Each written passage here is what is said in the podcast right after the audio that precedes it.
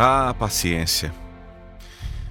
Se vendesse impaciência nas farmácias e supermercados, muita gente iria gastar boa parte do salário nessa mercadoria tão rara hoje em dia. Por muito pouco, a madame que parece uma lady solta palavrões e berros.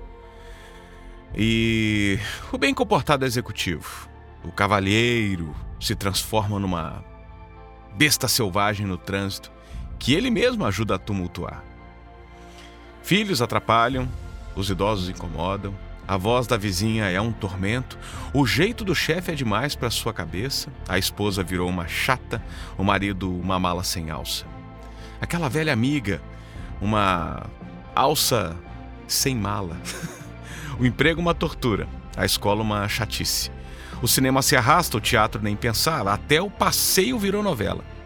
Outro dia eu vi um jovem reclamando que o banco dele pela internet estava demorando para dar o saldo. Eu me lembrei da fila dos bancos. Aí balancei a cabeça inconformado.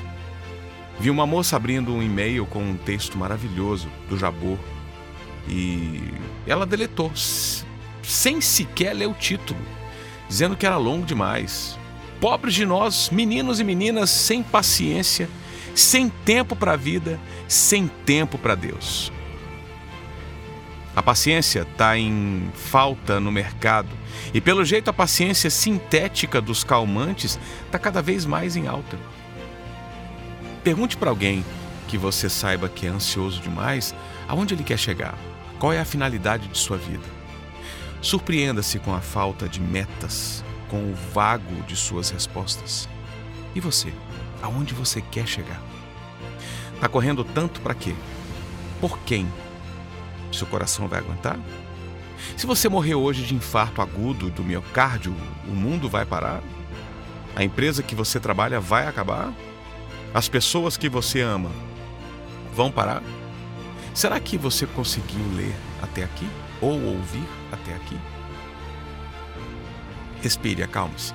O mundo está apenas na primeira volta e com certeza no final do dia vai completar o seu giro ao redor do Sol, com ou sem a sua paciência. Não somos seres humanos passando por uma experiência espiritual. Somos seres espirituais passando por uma experiência humana. Existem momentos inesquecíveis, coisas inexplicáveis e pessoas incomparáveis. Pensa nisso.